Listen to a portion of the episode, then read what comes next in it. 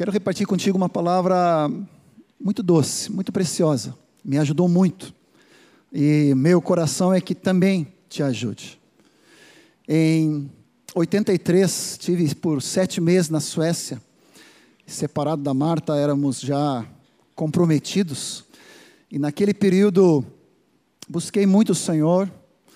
Estava no meio da faculdade, estudando a engenharia química, todo aquele situações de desafios pela frente: namoro, noivado, casamento, família, filhos, profissão, trabalho, ministério. Tantas perguntas. Como, como achar a vontade de Deus em todas essas coisas? Caiu na minha mão um livro do Bob Mumford, em como ser guiado pela vontade de Deus. E aquele livro me fez um bem enorme.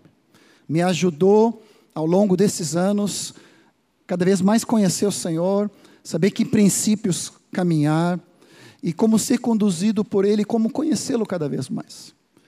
Nesse retiro agora com os jovens em fevereiro, tive o privilégio de conversar um pouco mais com um jovem que estava no retiro e nós entramos nesse assunto a respeito de como conhecer mais a vontade de Deus. Às vezes há, há tantos desafios, há, às vezes há muita confusão, às vezes nos atrapalhamos até com palavras proféticas, com visões, com sonhos. E naquela conversa tão preciosa com aquele jovem, o Senhor reavivou no meu, meu espírito a respeito do, daquele material, daquele livro, de tudo aquilo que Deus foi ensinando, e a partir dali fui retomando essa palavra. E eu quero repartir contigo algumas coisas que o Senhor tem colocado no nosso coração. Amém? Como conhecer a vontade de Deus? Como conhecê-lo? Como conhecer o seu propósito? Como distinguir qual é a vontade do Senhor? Ao mesmo tempo, quero trazer ensino, mas também a aplicação, o como disto, tentando te ajudar. Cada um de nós estamos com desafios muito grandes, às vezes estamos diante de uma encruzilhada, que trabalho, que emprego, que viagem, que escolha, às vezes nessa questão de relacionamentos, começando um compromisso, como vocês vão receber esse ensino logo mais no final do mês entre os jovens. Como saber a vontade de Deus para a nossa vida, como distinguir, como identificar. Então, alguns princípios, algumas palavras, alguns versículos para cooperar contigo na nossa caminhada juntos. Amém? Vamos orar mais uma vez? Senhor, nós precisamos da tua direção, da tua orientação. Que bom que nós não estamos sozinhos nem isolados. Que bom, Senhor, que tu és um Pai amoroso, que tem um cuidado sobre cada um de nós. Se tu cuida de um pardal e o seu voo rasante, quanto mais tu cuida de cada um de nós, cuidado de pai para com seus filhos. E nós, como filhos amados, nós queremos não somente te obedecer por obrigação ou por imposição, muito menos, como nós ouvimos, o alto quer repartir, mas nós queremos conhecer o teu coração. Queremos te obedecer por conhecer os teus sonhos, os teus anseios para a nossa vida. Nessa palavra agora, Espírito Santo, ela é tua, Quero dar honra a esse querido Bob Mumford que me inspirou, a tantos outros que têm cooperado com essa palavra ao longo desses muitos anos. Senhor, a Ti toda a glória, toda a honra e todo o louvor. E vai renovando em nosso espírito a alegria de viver inteiramente para Ti e fazer a Tua vontade acima de tudo. Conquiste o nosso coração mais uma vez. Aleluia. Que sejamos teus discípulos em tudo que fazemos nessa vida para a tua glória, em nome de Jesus. Abra comigo o Salmo 25. Naquele semestre, naqueles sete meses, Deus falou muito ao meu coração nesse salmo. E comecei a amar esse Salmo 25. Versículos 4 em diante, faz-me conhecer Faz-me, Senhor, conhecer os teus caminhos. Salmo 25, versículos 4 em diante. Ensina-me as tuas veredas. Guia-me na tua verdade e ensina-me, pois tu és o Deus da minha salvação. em quem eu espero todo dia. Lembra-te, Senhor, das tuas misericórdias, tuas bondades que são desde a eternidade. Não te lembres dos meus pecados da mocidade, nem das minhas transgressões. Lembra-te de mim, segundo a tua misericórdia, por causa da tua bondade, ó Senhor. Bom e reto é o Senhor. Por isso ele aponta o caminho aos pecadores. Ele guia os humildes na justiça. Ele ensina os mansos o seu caminho. Todas as veredas do Senhor são misericórdia e verdade para os que guardam a sua aliança e os seus testemunhos. Por causa do teu nome, Senhor, perdoa a minha iniquidade, que é grande. Ao homem que teme ao Senhor, ele o instruirá no caminho que deve escolher. Na prosperidade repousará sua alma e a sua descendência herdará a terra. A intimidade do Senhor é para os que o temem, aos quais ele dará conhecer a sua aliança. Os meus olhos se elevam continuamente ao Senhor. Ao ler muitas e muitas vezes essa palavra e orando, comecei a perceber que, na verdade, o conhecer a vontade de Deus é um processo é diretamente proporcional a uma intimidade com o Senhor e o conhecer Deus. Não tem nada a ver com técnica, não é um método. Deus não quer que a gente faça urim e turim, né? Quem já leu o Velho Testamento sabe que era daquela forma meio quase jogando os dados para saber, né? Apesar que era algo de Deus, mas era assim meio um achismo, como conseguir saber se era de Deus ou não era foi válido para aquele tempo, mas hoje nós temos o Espírito Santo que habita em nós. Nós temos a palavra do Senhor, nós temos o corpo de Cristo. Então, nada tem a ver com uma técnica, com uma metodologia, com um esquema, mas eu quero te convidar para uma intimidade, para conhecer Deus. Conhecer e saber a vontade de Deus tem muito mais a ver com o caráter do Senhor conhecer o caráter de nosso Deus. Ele é bom, ele é reto, ele é misericordioso. Ele não se lembra, quando ele olha para mim, ele não se lembra dos meus muitos pecados, nem só da mocidade, mas de agora. Ele olha para mim através de Cristo e o seu olhar é cheio de amor, é cheio de graça. Eu posso olhar de volta e saber que eu fui justificado. Eu tenho livre acesso ao meu Pai em Cristo Jesus, ao Deus meu Pai, porque Ele já me perdoou e Ele é bom, Ele é reto, Ele é misericordioso e as suas veredas é verdadeiro, são verdade e misericórdia. Então, muito, muito mais, por favor, apaga, receta qualquer ideia de esquema, fórmula, né, um, como descobrir. Não, não, não. Eu quero te falar de um processo de uma vida cada vez mais conhecer o caráter do teu Pai.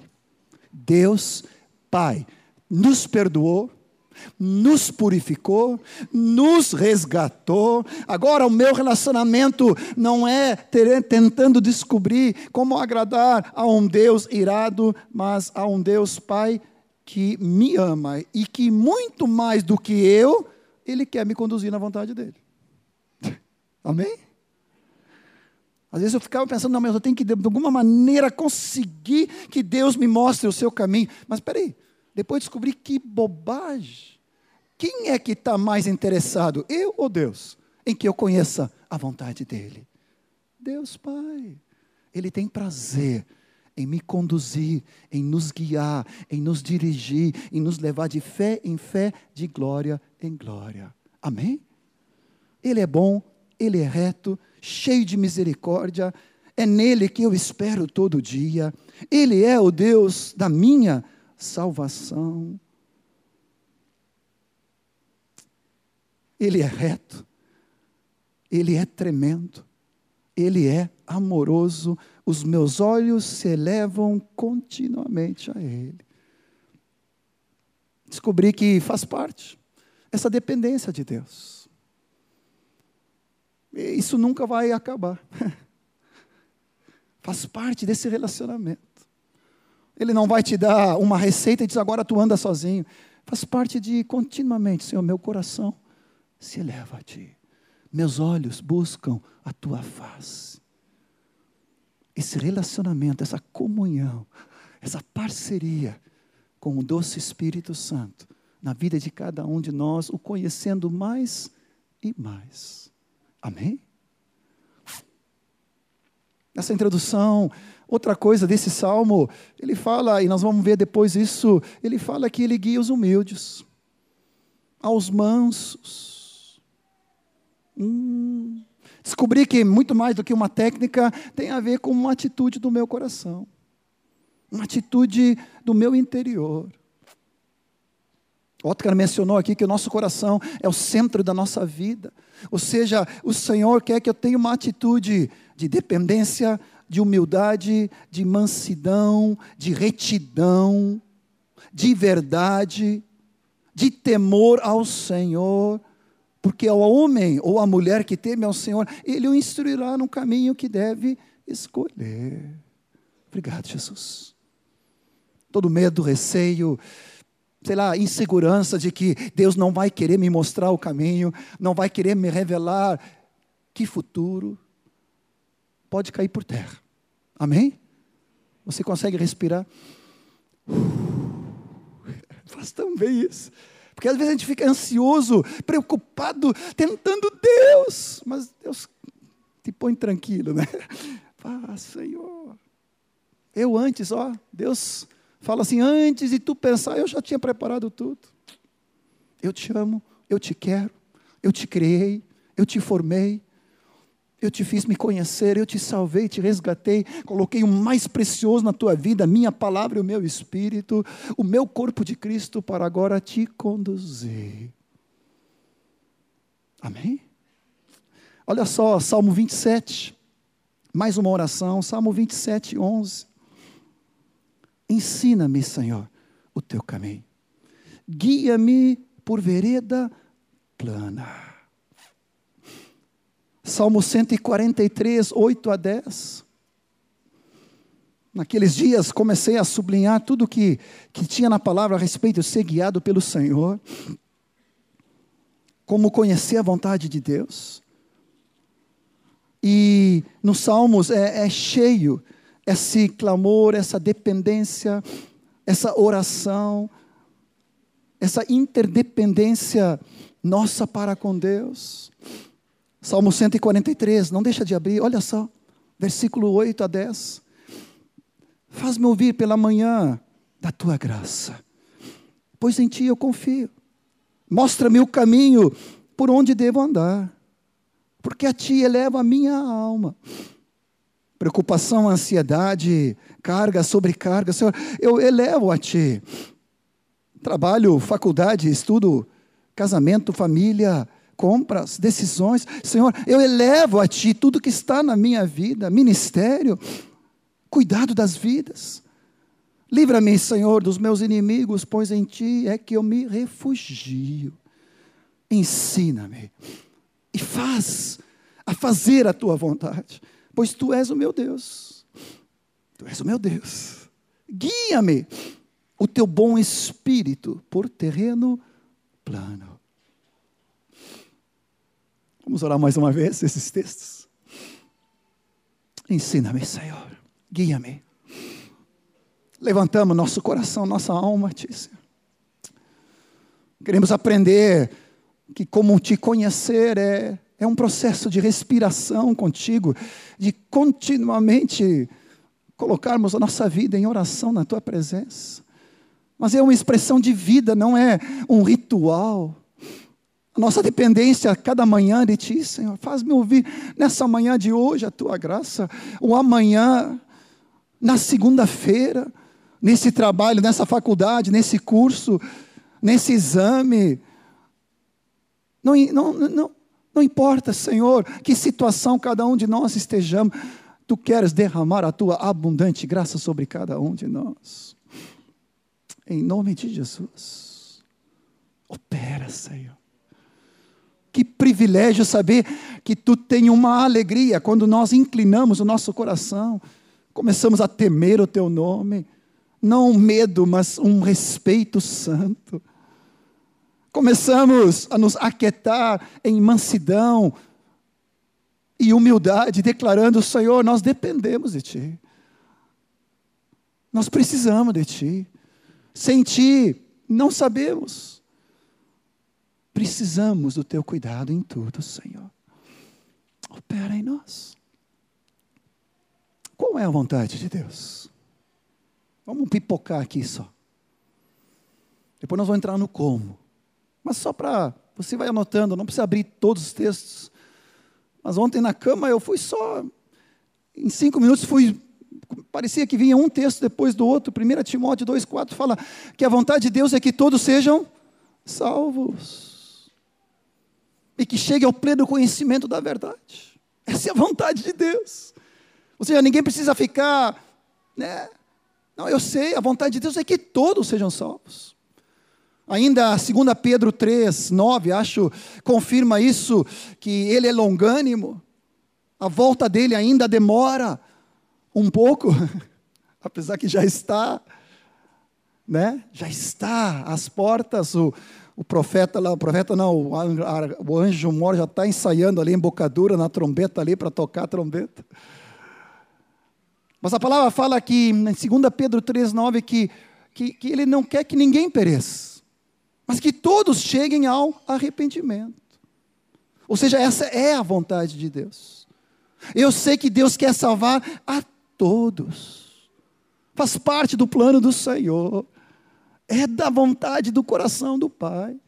Mas não somente um início de salvação, de conhecê-lo, mas entrar pela porta, entrar no caminho, Ele é o caminho, Ele é a verdade, a vida, e conhecê-lo plenamente.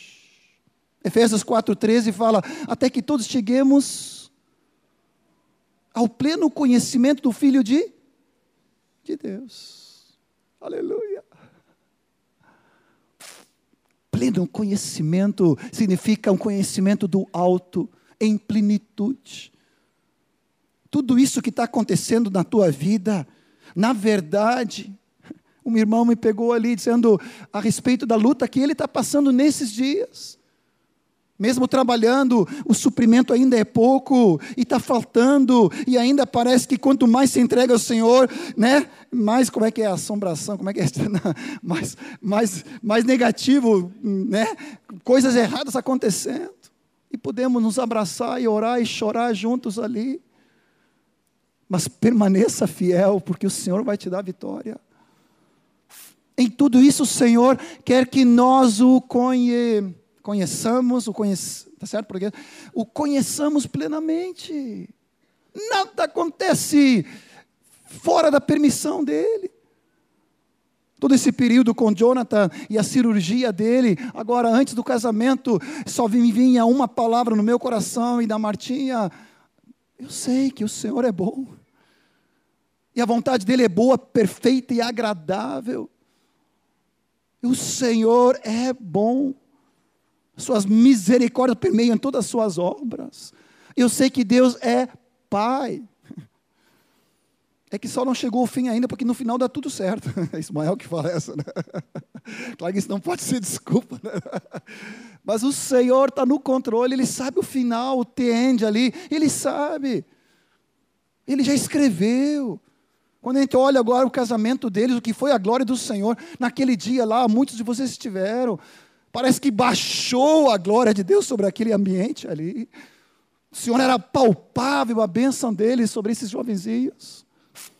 A graça e a unção que Deus se derramou ali na palavra do Moacir. Glória a Jesus. Amém, amados? Eu sei que todas as coisas cooperam para o bem daqueles que amam a Deus, daqueles que são chamados segundo o seu propósito. Aleluia. Melhor tirar o Celtinha ali, porque senão. Opa, vidro aberto ali. oh, Senhor. Obrigado, Jesus.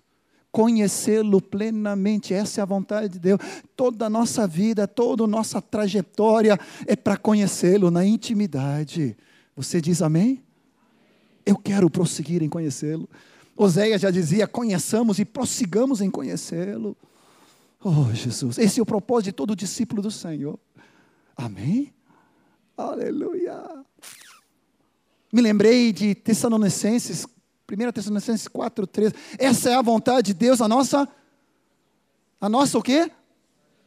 Santificação, algo explícito. Senhor, qual é a tua vontade no meu namoro, noivado e casamento? No meu casamento, no meu matrimônio, na minha casa, na minha família? Santidade. Está explícito. Pedro ainda completa, nós sabemos da catequese, sede santos, porque eu também sou santo. E aí dá aquela pitadinha que sempre me cutuca, né? Em todo o vosso procedimento. Esse aí nos pega. Não sei se contigo, provavelmente tu já está, né? Tira de letra, mas eu ainda em todo o procedimento, no meu falar, no meu olhar, no meu pensar, no meu relacionar, no meu reagir. Ulala, oh Senhor. Mas essa é a vontade de Deus, a nossa santificação. Primeira Tessalonicenses 4, 7 ainda fala que Deus não nos chamou para impureza, mas nos chamou sim para a santidade. Eu não preciso perguntar se Deus me quer santo ou não. Santo nos negócios, santo nos impostos, santos na palavra, santos no Face, santos em todo procedimento. Amém? Amém? Aleluia. Ainda Tessalonicenses 5,18 não fala, em tudo dai, porque essa é a vontade de Deus para convosco, em Cristo Jesus. Esse aí também me pega. Provavelmente você não, você acorda de manhã já louvando ao Senhor, agradecendo. Hoje é segunda-feira. Que benção poder trabalhar. Hoje é sexta-feira, glória a Deus. Como é a nossa atitude? em relação à casa, à família, esposo, marido, trabalho, patrão, escola, faculdade, professores, negócios. Em tudo dai. Diga mais alto comigo. Em tudo dai graças. Essa é a vontade de Deus. Ah, mas o meu marido é incrédulo, murmura, reclama, me xinga, me cobra. Em tudo dai graças. A minha esposa é uma bênção. em tudo dai graças. Meus filhos são amados. Ah, mas a adolescência é uma benção. Tempo de formar ainda, né, Thelma? Bah, oh Senhor amado. Em tudo dai. Perdi o ônibus. Em tudo dai. O carro estragou. Em tudo dai furou pneu. Em tudo dai graças. O arroz queimou. Não amanhã, né? Claro, é, você como marido fazendo aquele almoço dia das mães, né? É, você pede ajuda para não queimar o arroz, aquele assado, né? Oi, deixa por minha conta, né? Vai descansar, né? Vai honrar a tua mãe, tua esposa, né? Em nome de Jesus. Em tudo dai graças. Abra comigo em Colossenses 1, nessa parte ainda de como o que saber da vontade de Deus, ou qual é a vontade de Deus. Tem uma oração muito linda que nós vamos fazer juntos depois, você vai fazer com a vida do teu irmão e o teu irmão contigo. Muito prático. Colossenses 1, Asaf, algum mês ou ano atrás, pregou sobre essa palavra. Colossenses 1, 9 e 10. Por essa razão, também nós, desde o dia em que nós ouvimos, não cessamos de orar por vós e de pedir que transbordeis do pleno conhecimento da Sua vontade. Olha só, de transbordar do pleno conhecimento da vontade de Deus, em toda sabedoria, em todo entendimento espiritual. Olha só, a fim de viver do modo digno do Senhor, para o seu inteiro agrado, frutificando em toda boa obra, crescendo no pleno conhecimento de Deus, sendo fortalecido com todo o poder, segundo a força da sua glória, em toda perseverança, longanimidade, com alegria, dando graça ao Pai. Acho que são mais de oito nove itens onde, conhecendo a vontade de Deus, nós começamos a andar. Começando a conhecer a vontade de Deus, o pleno conhecimento da vontade dele sendo transbordado, transbordando em nós, junto com toda a sabedoria para aplicá-la, junto com todo o entendimento espiritual para discernir, eu posso agora viver do modo digno do Senhor. Para o seu inteiro agrado. Relendo o livro do Bob, é, me veio, ele coloca três coisas só nesse tópico aqui que me deu uma sacudida vivendo para o seu inteiro agrado. Tem três tipos de pessoas. Uma delas vive para si agradar, em egoísmo, sempre voltado para si, preocupado apenas consigo ou eu no centro. Outro, outros vivem tentando agradar aos outros. E isso vira uma escravidão. Eu não estou falando no sentido positivo agora. Estou falando no respeito humano e, e só vivendo para agradar os outros no sentido negativo. Ficando num laço de alma, numa escravidão, numa preocupação, o que o outro vai achar, o que o outro vai dizer, o que o outro vai pensar, o que o outro, né? E você vive debaixo de um jugo, e Deus não nos chamou para isso. Nós somos discípulos do Senhor que vivemos inteiramente para o agrado do, do Pai. Você pode fazer comigo assim? Inteira, agrado do Pai. Vamos lá, vamos lá. Agrado do Pai. Você quer colocar a mão na pessoa que está ao teu lado e orar por ela para que ela receba esse conhecimento de Deus? Oh, obrigado, Senhor. Você pode orar, que seja transbordante do pleno conhecimento da vontade do Senhor, para que ela receba toda a sabedoria e entendimento espiritual, possa viver do modo digno do Senhor, frutificando para Ele, dando fruto em vida, dando fruto em discípulos, a igreja na casa, sendo sal e luz no meio deste mundo em toda boa obra, crescendo no pleno conhecimento de Deus. Obrigado, Senhor Jesus. Obrigado, Pai. Que tremendo, Senhor. Obrigado, Jesus.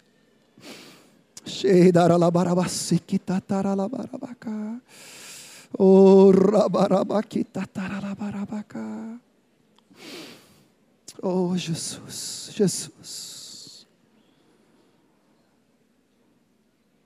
Profetiza graça, profetiza revelação de Deus, profetiza conhecimento espiritual do caráter do Pai, um conhecimento também de Ti, para que Tu tenha o caráter de Jesus. Sejamos como Ele, vida substituída, aleluia. Cristo em nós Obrigado, Senhor.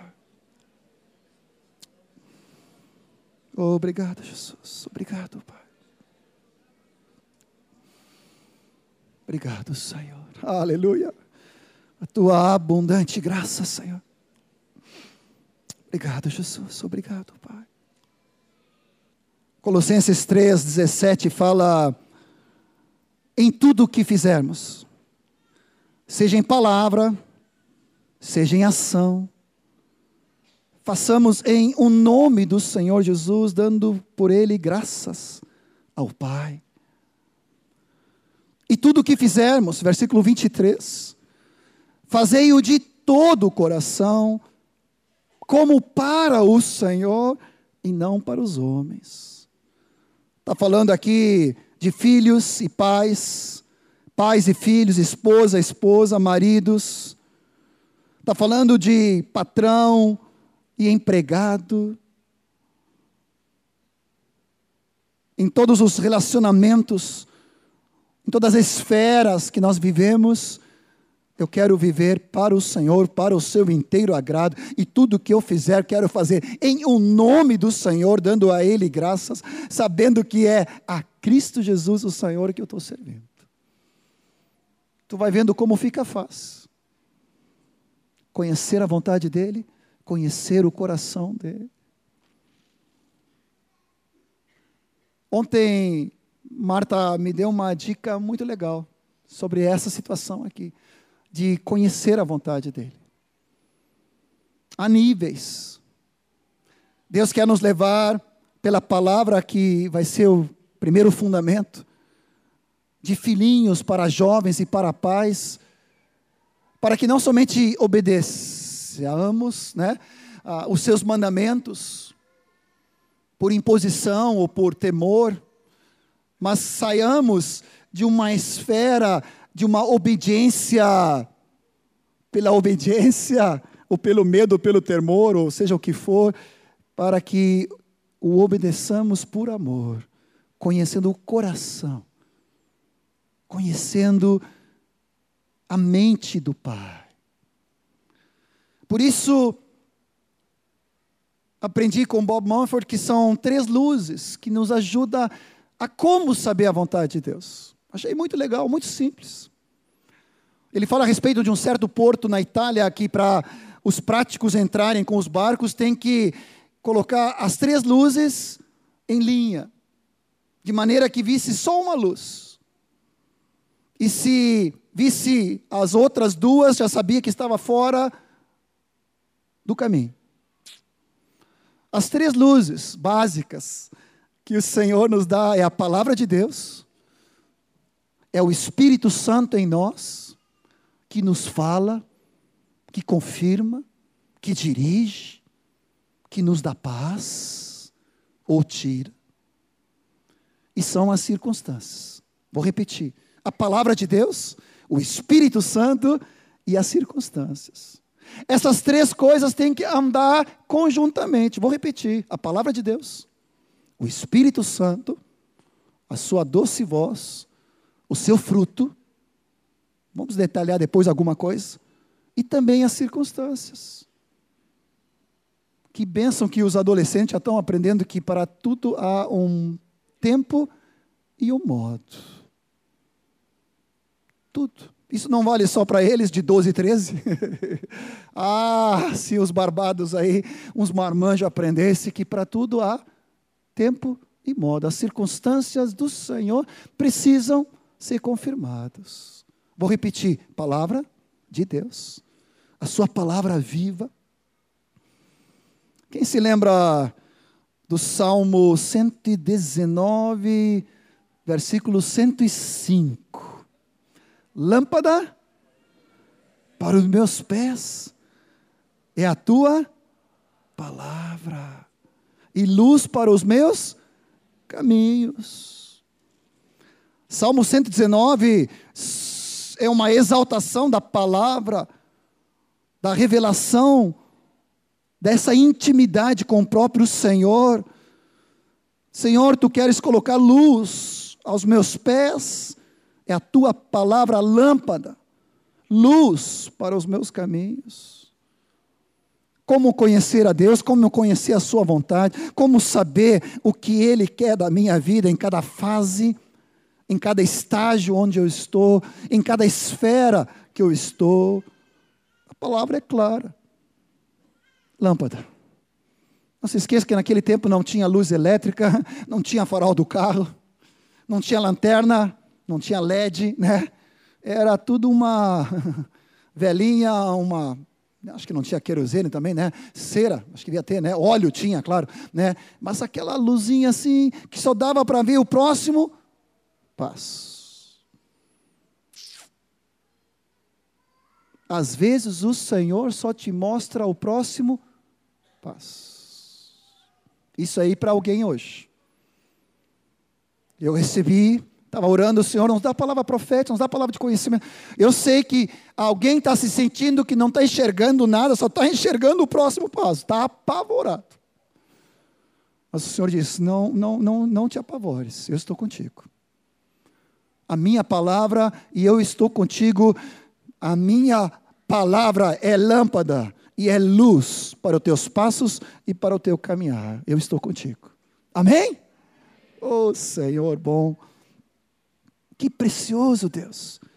Tu vai nos ensinando, vai nos conduzindo. Já que nós estamos no Salmo 119, não vamos ler tudo aqui, mas você pode ler em casa e deve ler. Versículo 27, faz-me atinar com os teus caminhos, dos teus preceitos e meditarei nas tuas maravilhas. 32, 33, percorrerei o caminho dos teus mandamentos quando me alegrares o coração. Ensina-me, Senhor, o caminho dos teus decretos, e o seguirei até o fim. 133. Firma os meus passos na tua palavra. Não me domine nenhuma iniquidade alguma. Provérbios 8. Ali tem uma expressão de Jesus como a sabedoria eterna. E todo o capítulo é a respeito da pessoa de Jesus que é a sabedoria de Deus. Agora vem comigo para o versículo 32, Provérbios 8, me acompanha ali. E olha o que Deus tem preparado para ti todos os dias. E para mim. Agora, pois, filhos, ouvi-me. Felizes, porque felizes são os que guardarem os meus caminhos Ouvi o ensino, sede sábios, não o rejeiteis. Feliz o homem que me dá ouvidos, velando, esperando, aguardando dia a dia as minhas portas, esperando as ombreiras da minha entrada, porque o que me acha, acha vida e alcança a favor do Senhor.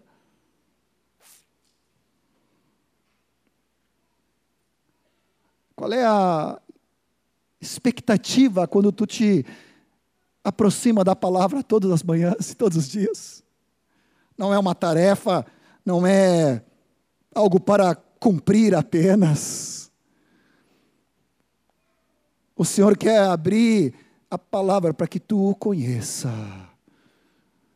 Aquele que aguarda, ele, ele fala ali, velando, né, esperando, aguardando, feliz Senhor, o que, que tu tem para mim hoje? Que revelação tu tem para minha vida? Que conhecimento? Que solução? Olha, eu já cansei, cansei, perdão, inúmeras vezes, indo para a palavra naquele dia, naquela manhã, o Senhor me traz a solução, traz palavra profética, traz palavra de conhecimento, sobre situações atuais pertinentes ao meu redor. De repente alguém me telefona e o Senhor já tinha dado a palavra. Eu te convido, cada um de nós, a nós irmos para a palavra absoluta de Deus, o fundamento sólido, um parâmetro objetivo, principal, mais importante, a palavra que é viva e eficaz, a palavra que consegue denunciar as minhas motivações e as intenções do meu coração, fala em Hebreus 4, 12, né? Fala que a palavra é viva. Ela vai revelando, denunciando a mim, a minha situação, meu egoísmo, minha procrastinação. vai revelando-se a orgulho, soberba, independência, arrogância, teimosia. Ela vai, aquela faquinha que vai entrando, espada de dois gumes, e vai me revelando. Eu tenho que me arrepender. Mas é doce é precioso. Eu vou conhecendo o Pai, vou conhecendo o Filho, vou conhecendo o Espírito Santo, vou conhecendo a vontade de Deus para a minha vida. Obrigado, Senhor. A palavra é viva, ela é a pessoa de Jesus. Não é uma letra que mata, ela é espírito e é vida. Por isso, mesmo depois de 257 anos, né? não, 253, que Moisés fala, não, 257. Lendo a palavra todo o tempo, toda hora, depois de todos esses anos. Não cansa, tu nunca fica expert, tu sempre depende, sempre tem novos hum, revelações cada dia. E o Senhor vai nos levando de filhinhos para jovens que sois fortes, porque conheceis e tendes a palavra habitando em vós, para pais que conhecem aquele que existe desde o princípio. Querido, não há atalho, não há um bypass para conhecer a Deus ou, ou, ou conhecer, saber a vontade dele, você precisa deixar que a palavra habite ricamente em vós. Colossenses 3,16 de novo. E a palavra ali vai ser objetiva, vai ser diretiva, vai te libertar. Deixa eu te dar um exemplo. Alguns anos atrás estava estava no começo, né, da minha vida ali e estava querendo trocar de carro e naquele momento eu estava administrando os bens do meu pai, ele estava na Suécia e eu, eu fui vender, me lembrei agora, um Ipanema, pretão, lindo. Meu coração se apegou àquele carro. E como eu estava administrando as coisas do meu pai ali, dos negócios, eu pensei, né, um descontinho aqui para o filho, né? E tentei dar uma ajeitada. Estava falando antes do Espírito Santo, que nós vamos ver. O Espírito Santo já sinalizou com o sinal vermelho, tirando a paz. Mas sabe como é que é? Né? Homem, quando põe uma coisa na frente, assim, carro, então, meu Deus. E eu disse: não, eu quero esse carro. Mas dentro de mim, o segundo parâmetro, o testemunho interior do Espírito Santo me inquietando. E aí o Espírito Santo ainda usou a Martinha de John, tu tem certeza? não escuta nada. E ali aquela inquietação de. Naquele, naqueles dias fui para uma viagem de Rondônia ali com Hélio Mota. E o Hélio Mota foi usado para me dar uma palavra em Provérbios 11. A bênção do Senhor enriquece, com ela não traz desgosto. E quando eu recebi aquela palavra de Deus, bum, acabou. Eu disse: não é para mim esse carro, esse carro vai trazer desgosto, desconforto, vai dar aparência de mal, vai parecer que eu estou administrando algo para mim mesmo, pode trazer desconforto com meus irmãos. Tudo aquilo que a Martinha já tinha falado, né? Auxiliadora idônea, preciosa. Mas às vezes o homem, né? Só, só aqui, né? Às vezes você é muito espiritual, você não tem esse problema, mas aquela palavra de Deus me libertou. Acabou. Pronto. Meses, ano depois, Deus me deu Ipanema, que depois até, né, Moacir acabou comprando. Melhor carro que eu já tive até hoje. A Marta tem até hoje saudade daquele carro. que carrinho bom. Aquilo que é do Senhor traz bênção. Naquele dia, eu recebi uma palavra de Deus que caiu ao meu coração e me libertou. Amém? Palavra de Deus, testemunho do Espírito Santo e as circunstâncias. Todas elas têm que estar sendo conformadas, têm que estar alinhadas para que haja e seja de Deus. Testemunho do Espírito Santo, pessoa do Espírito Santo.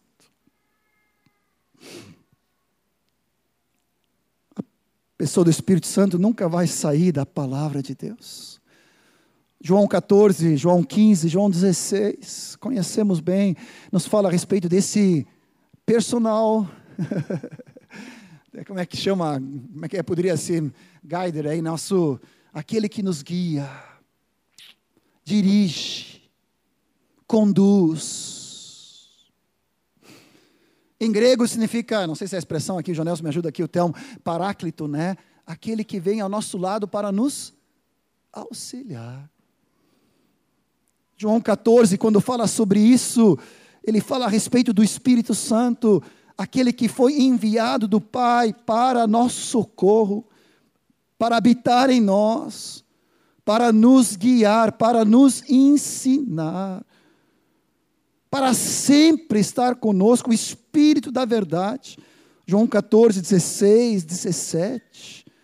Ele habita convosco, estará em vós, não vos deixará órfãos.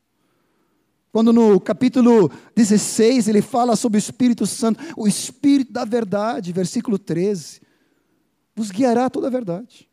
Não falará por si, mas dirá tudo o que tiver ouvido e vos anunciará as coisas que hão de vir. Ele me glorificará. Tudo quanto é do Pai é que o Pai tem é meu. E por isso que vos diz que há de receber que é meu e vou-lo há de anunciar. O Espírito Santo operou em ti na tua conversão, te levando a arrependimento, te levando a conhecer a justiça de Deus que se chama Jesus, para fugir da ira vindoura, da justiça e do juízo. Agora ele te tornou uma nova criação e o Espírito Santo regenerou o teu espírito, o teu homem interior. Agora ele habita dentro de ti.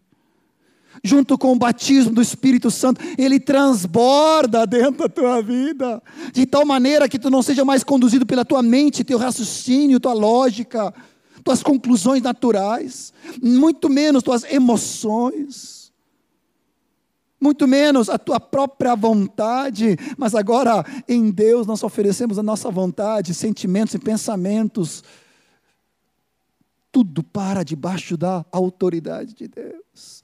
E o Espírito Santo no batismo, e nós sendo cheios, ele vai nos ensinando passo a passo a como distinguir a doce voz do Espírito. Quantas e quantas vezes o Espírito Santo fala conosco? Faz isso. Não faz. Espera. Nessa ida agora para Rio de Janeiro no carro, a gente sabe como é que são as estradas, 1.570 quilômetros para ir, mais para voltar. E na ida estava dirigindo sozinho, depois na volta o Dani e o Michael, né, a gente vai, foi revezando ali. Mas assim, eu Senhor, livra-nos dos loucos, dos endemoniados dos assassinos. Livra-nos de todo acidente. Senhor, Espírito Santo, eu quero estar dirigindo contigo aqui. Se tiver qualquer coisa, me diz, reduz, freia, diminui, para. Você não dirige assim? Eu já aprendi isso. não só numa viagem longa, mas aqui, nesse trânsito. Né? Agora é uma besta, né? A gente para para dirigir, fica parado no, né, no engarrafamento, dá até para louvar o Senhor, levantando as mãos. Oh, Jesus. Mas nós precisamos daquele feeling do Espírito Santo. Deixa eu pegar a Martinha de surpresa aqui. Vem para cá, Martinha, conta aquela história. Vem, vem, tu vai te lembrar. Ela não sabe. Quando Deus não te deixou dormir, ou te acordou para falar de para aquela pessoa ali no supermago, ali naquele supermercado? Te lembra? É, eu acordei, eu na verdade eu sonhei com uma moça que é caixa no supermercado e com uma palavra para a vida dela. E eu nunca tinha conversado com ela. E como foi no meio da noite, eu pensei, eu vou esquecer isso aqui. E achei muito estranha a palavra, muito específica. Eu pedi para o Senhor, Senhor, se isso é teu, tu vai me lembrar quando eu acordar. Eu já imaginei que só Deus para me fazer lembrar quando eu acordasse, se era dele. E quando eu acordei, foi a primeira coisa que me veio na mente, sabe? A palavra. E eu levantei e fui direto para o super, porque eu disse essa palavra é urgente. E quando eu reparti para a moça, ela é uma das gerentes ali na, no, no super. E ela começou a chorar porque ela estava vivendo aquela situação na vida dela e a palavra de Deus entrou certinho no que ela precisava ouvir do Senhor. E eu a abençoei e deixei o contato e fui embora com aquele sentimento de que o Espírito de Deus fala conosco dormindo, acordado, no meio da provação, no meio da alegria. Então foi tão precioso e a palavra entrou no coração dela.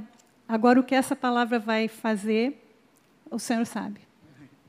Amém? Era isso? Tu pode abrir tuas mãos numa atitude de dependência e busca aí. E pedir para o Senhor que Ele comece a fluir numa nova dimensão através de ti. Tu aspira a receber palavras proféticas. Tu aspira a receber palavras de conhecimento e de sabedoria. Tu aspira e deseja receber sonhos e visões do Senhor sobre pessoas que vão se converter, pessoas que vão ser libertas, pessoas que vão ser cuidadas pelo teu ministério. Senhor, renova em nós uma gana santa de expectativa da tua voz todo dia, nos nossos afazeres domésticos e diários e cotidianos, nos faz atinar com a tua voz, despertar com a tua palavra. Temos um desejo de sermos usados por ti. Um telefonema, um e-mail, um MSS, uma mensagem, uma resposta, um abraço uma palavra nesse mundo tão conturbado, nos faz sermos mensageiros das tuas boas novas. E nós abrimos nossas mãos nessa noite como uma atitude de expectativa. Eis-nos aqui, online, plugados, debaixo de cobertura, debaixo da área né, de cobertura. Senhor, queremos estar atentos, cheios da carga do, do, do teu Espírito. Obrigado, Senhor Jesus. Obrigado, Senhor. Abra Colossenses 3,15, um versículo que muito nos ajudou ao longo desses anos, muitos de vocês conhecem. Seja a paz de Cristo o árbitro em vosso coração. Seja aquele que reina, seja o critério, o juiz o que determina. Seja a paz de Cristo, árbitro em vosso coração, ao qual também fosse chamados em um só corpo, e sede agradecidos.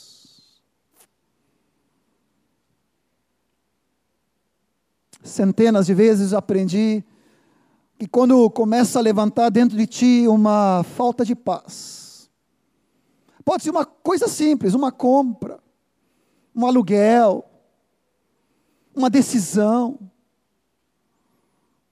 Depois do ministério, eu me lembro que muitas vezes Deus me, né, às vezes na nossa nosso zelo, né, Moacir vai rir aqui, né, a gente queria vincular alguém, e eu e o Espírito Santo dizia não. Ele dizia, mas eu quero. E o Espírito Santo dizia não. numas duas vezes até para aprender, depois terceiro, disse, não, quando o Espírito Santo dava aquele sentimento, aquela impressão assim, tira o cavalo da chuva que não vai dar.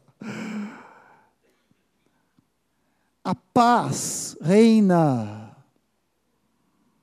no nosso coração e no nossos corações. Olha a importância do corpo.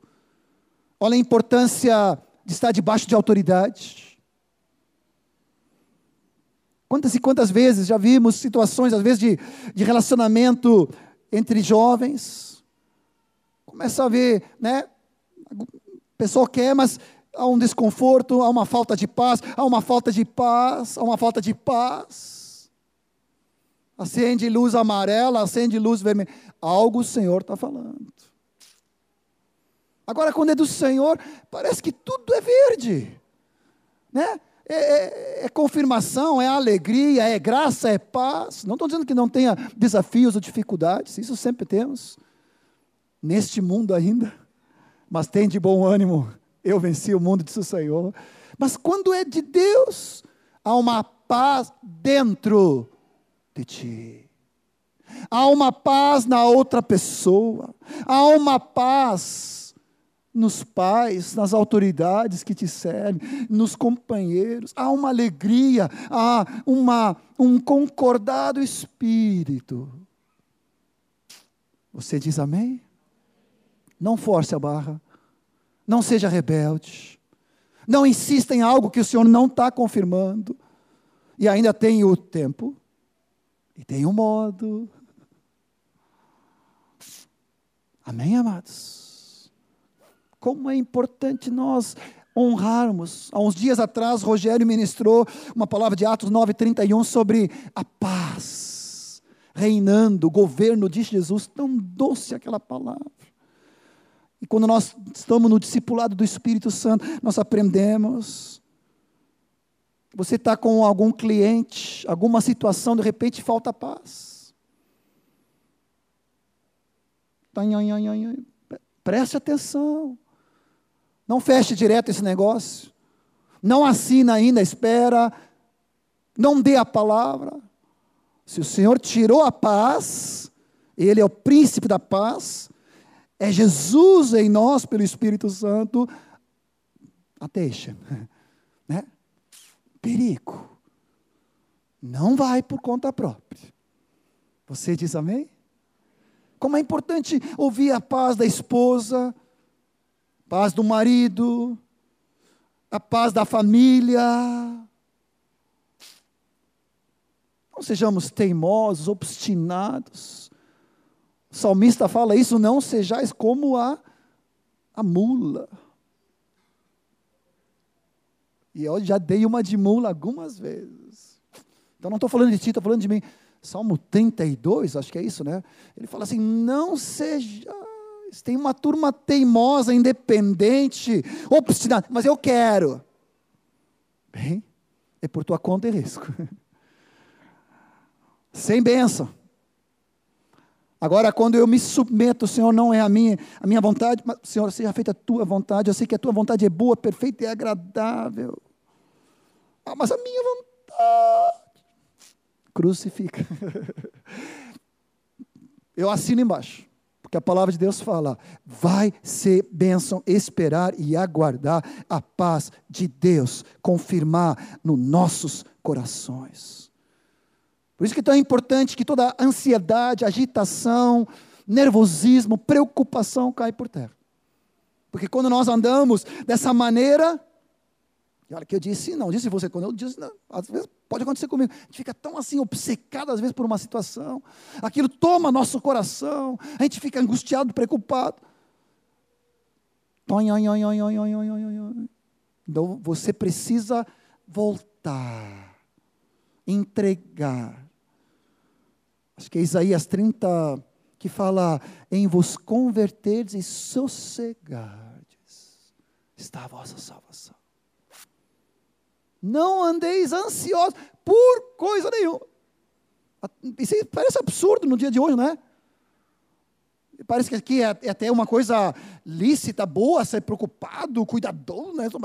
Mas a palavra diz o contrário, diz, não andeis preocupados, nem ansiosos. A preocupação não vai só me dar cabelo branco. Isso aqui não é só por preocupação, essa é por idade. Mas em nome de Jesus, que o nosso coração esteja nele.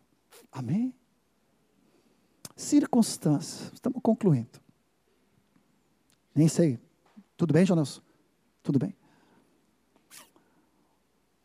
Deixa eu ainda contar uma coisa que nos envolveu, não sei se o Nilson vai lembrar, nessa questão de confirmação interior e circunstâncias. Nós estávamos numa das primeiras viagens da Suécia e a Marta recebeu uma palavra profética de um profeta lá. Te lembra onde estava junto? Nós não. não. O cara grandão assim, dois metros e pouco, né? Exagerando, mas assim, um americano, né? Chegou lá, lavou nossos pés, não foi, Marta? É, e aí profetizou para Marta que ela ia ter um programa de televisão. Ela é a Xuxa. Não, ele não falou a Xuxa, né? Mas tipo, de com crianças. E eu fiquei olhando para aquele cara e disse, o cara, esse aí viajou na maionese. Porque eu conheço a minha esposa. Se fosse com adolescente, jovem, aí já estava perigando. Mas com crianças, nada, pelo contrário, a favor das crianças. Mas não a Martinha, não é bem o dom dela. Eu já estava vendo ali a Marta, né, com um chuquinho ali, né. E ele deu aquela palavra e profetizou e orou. E, e, por isso que toda palavra profética tem que ser provada. Eu vim de um contexto pentecostal que às vezes dava umas profetadas. O que tinha de irmã que, que tinha palavra que ia casar comigo? Bárbaro. Não confirmava.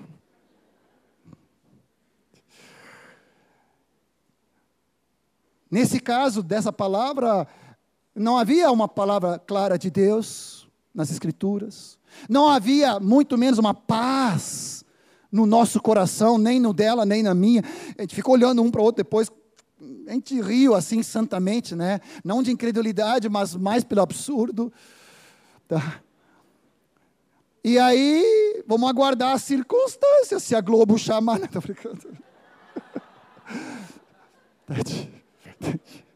E ainda vai ter que ter confirmação, né? Muita confirmação. Mas eu estou dizendo algo assim, precisamos, a circunstância precisa confirmar, a paz precisa confirmar. Desde nosso tempo de compromisso, antes do casamento, nós recebemos uma palavra para ir para Portugal, não foi, Marta? Antes de nos envolver na Suécia, Deus já não dava. Eu já tinha estado lá duas vezes, procurei na faculdade estágio lá, trabalho, eh, mandei currículo, nada, nenhuma circunstância favorável. Até hoje não se cumpriu ainda essa palavra, pode se cumprir, mas não se cumpriu ainda, não houve uma circunstância com a palavra de Deus e com o Espírito confirmando, é agora, vai. Você está entendendo? E nós ficamos tranquilos, pode vir isso. Eu creio que o Espírito Santo está nos advertindo, porque as circunstâncias não são as coisas que nós vamos produzir. Amém? É que Deus vai mover nas circunstâncias. É diferente. Porque senão o diabo pode nos enganar com circunstâncias que não são de Deus. O que o John está falando é que o Senhor vai mover o impossível. Sara riu, né? o Otto estava lembrando aqui. Mas a circunstância começou a acontecer na Sara, né? E depois de nove meses, a circunstância se, se chamou Isaac. Então, para que nós estejamos atentos, amados, não para caminhar por portas que se abrem, que, John, que Deus está falando pelo Espírito Santo, é que Deus vai realizar as circunstâncias, não nós. Eu pincelei alguns exemplos, não vai dar para entrar agora, uma outra oportunidade, mas fiquei me lembrando de José, recebeu palavra de Deus através de sonhos, que ele iria ser usado pelo Senhor sobre os seus irmãos, sobre os seus pais. Ele tinha dentro de si essa palavra, me parece, por mais de 13 anos. E as circunstâncias pareciam completamente negativas e desfavoráveis, porque ele foi vendido pelos irmãos, caiu, né, foi jogado num poço, foi vendido na casa de, de Potifar primeiro, né?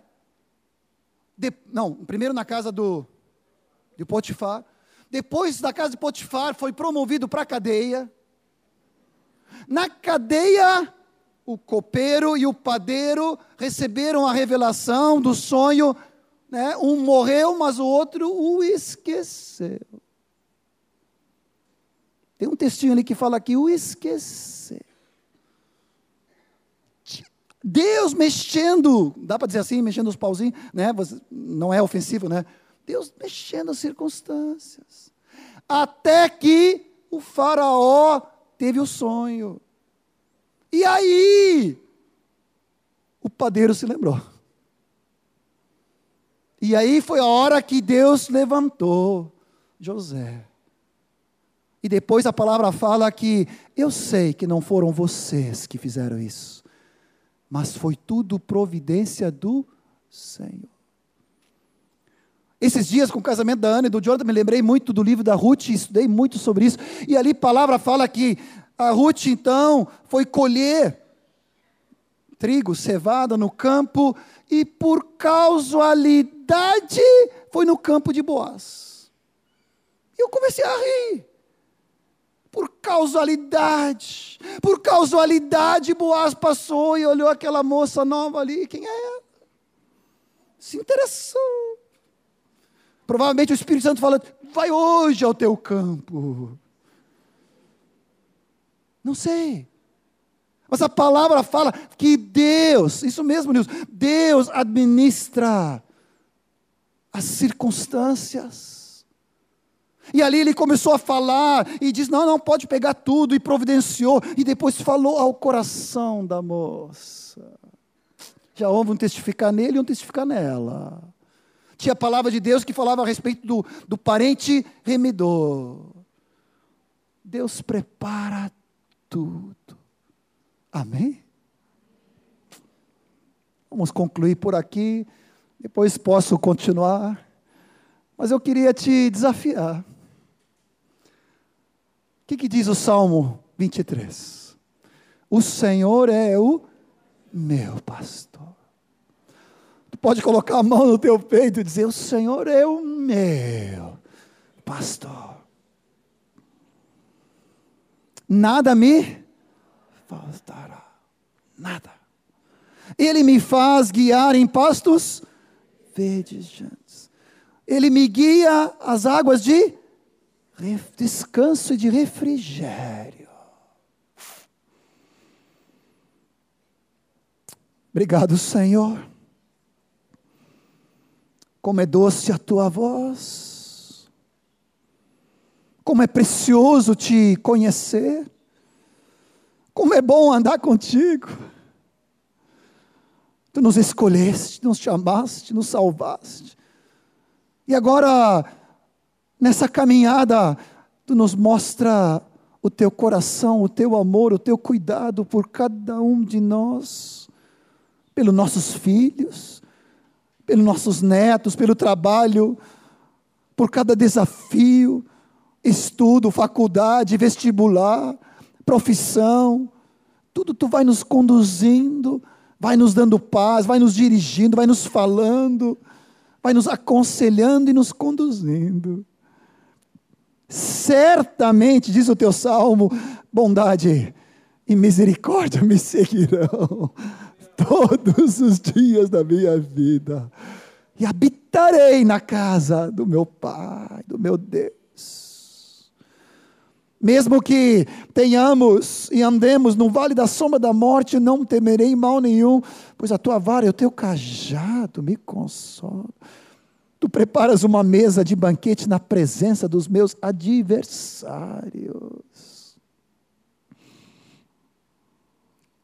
Eu não sei qual é o teu desafio, eu não sei qual é o que vem na tua mente neste momento, qual é aquilo que te traz angústia, mas o Senhor quer revelar o coração do Pai, coração do Filho sobre ti, o coração do Espírito Santo, que quer te tomar pela doce mão e quer te conduzir, sabendo que quando nós nos oferecemos a Ele, começamos a conhecer que a vontade dEle é boa, perfeita e agradável. Obrigado, Senhor Jesus.